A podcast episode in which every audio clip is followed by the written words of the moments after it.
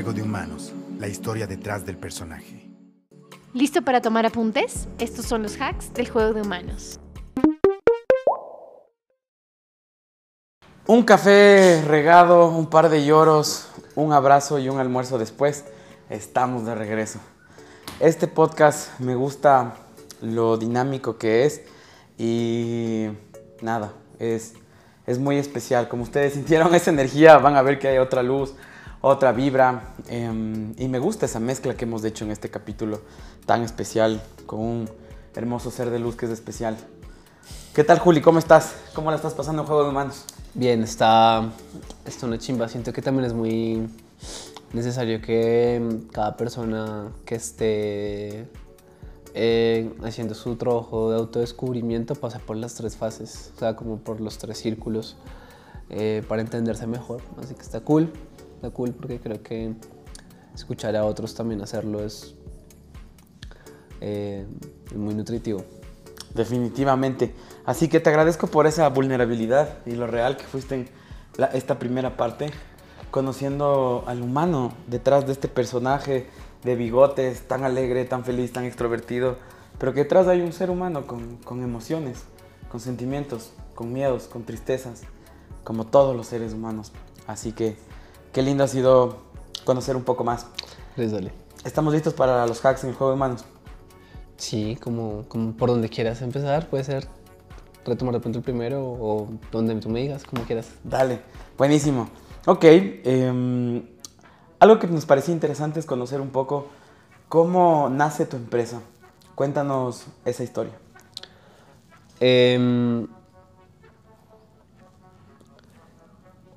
Casa Manglar nace, antes teníamos una revista que se llamaba Revista Serif, eh, que nació en el 2016 junto con el que se encuentra como mi mejor amigo de infancia y creamos un portal web para poder hacer artículos de música y, y sostenibilidad, eran como dos temas que nos gustaban, como empresas sostenibles o vainas de medio ambiente y música y reunimos un grupo de personas que básicamente la, la revista funcionaba como una especie de portafolio público, eh, porque el que era fotógrafo pues iba y cubría eventos de fotografía, buscábamos la credencial, el que era, quería ser community manager, usaba pues era community manager de, de las redes, eh, todos estábamos como a mediados o inicios de carrera, yo estaba en el colegio, entonces eh, era como algo que, que nos servía también como, pues, como portafolio público y como puente. Tipo, si yo quería hablar con algún manager de alguna banda o con alguna banda o quería nutrir mi red de contactos, la excusa perfecta era te quiero entrevistar.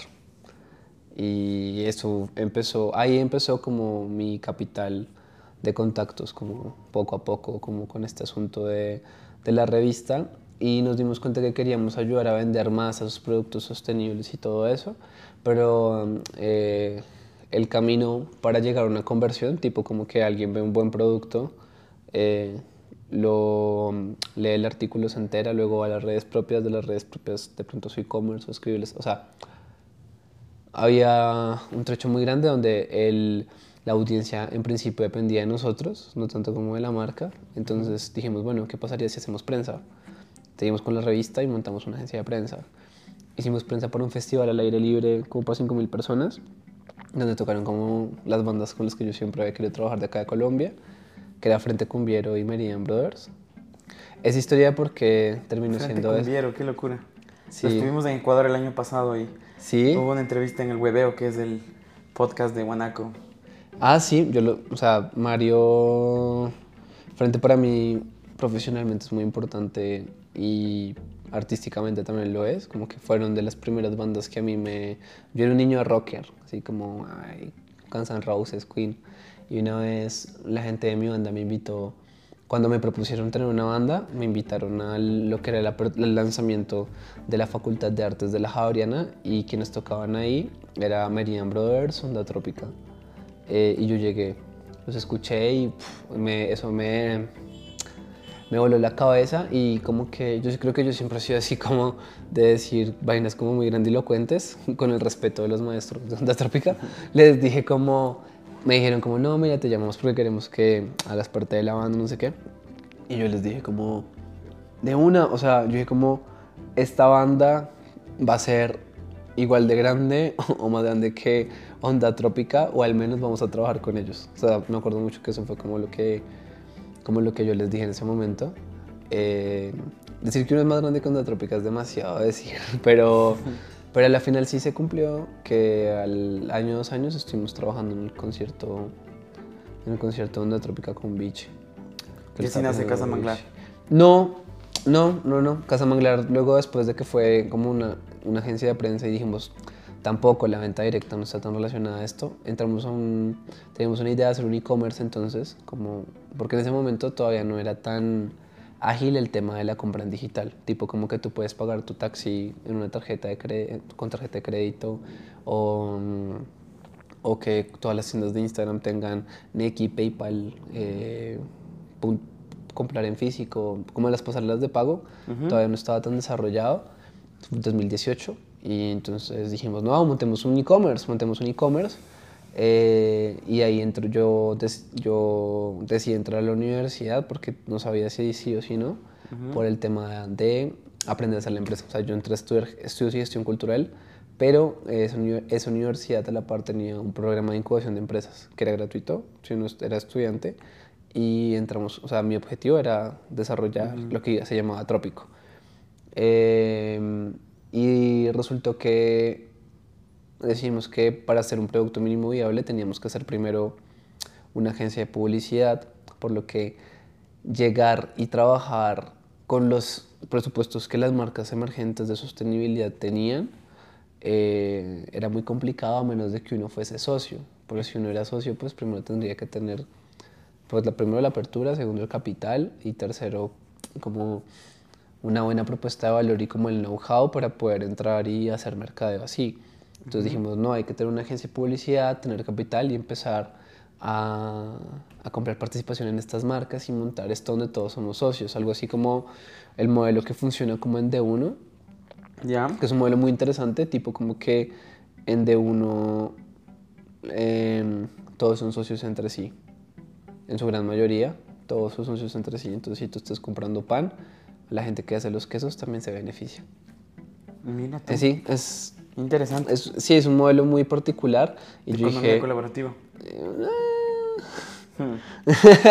es bien capitalista, no tan colaborativo el asunto con D1. Bueno, o no lo sé.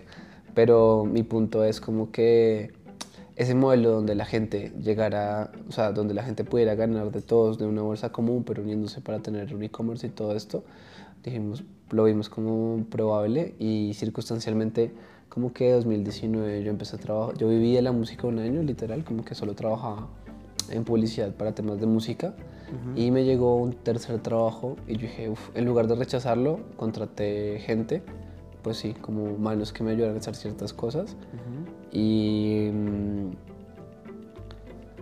y ya llegó un punto en el 2020 en el que me llamaron para tra- trabajar en una multinacional.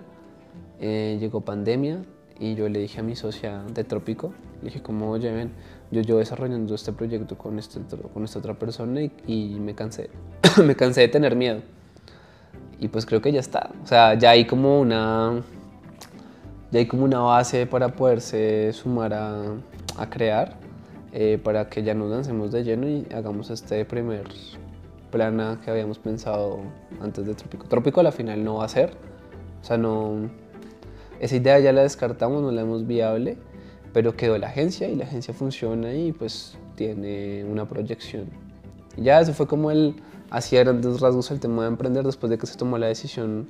Yo había renunciado y me renunciaron a ese trabajo, fue como demasiado mutuo. Eh, Acabó su ciclo. Sí, aprendí demasiado eh, y fue año y medio como de vivir de ahorros y súper duro, como de querer tirar la toalla ya al final. Tu logística, simple y a tiempo. A través de nuestra plataforma, Contrata y gestiona tus envíos a todo el país. tu felicidad es la nuestra. Tus éxitos son los nuestros. Así construimos un mejor país. Tus envíos y entregas a otro nivel. Ágil, rápido y seguro. Tú nos importas. Buscamos la mejor opción para tus envíos con seguridad y precio justo. Expande tus límites y llega con tus productos a todo el país. Vive una experiencia diferente. Vive la experiencia Bow. La logística del futuro hoy. Bow te conecta. Envíos con propósito.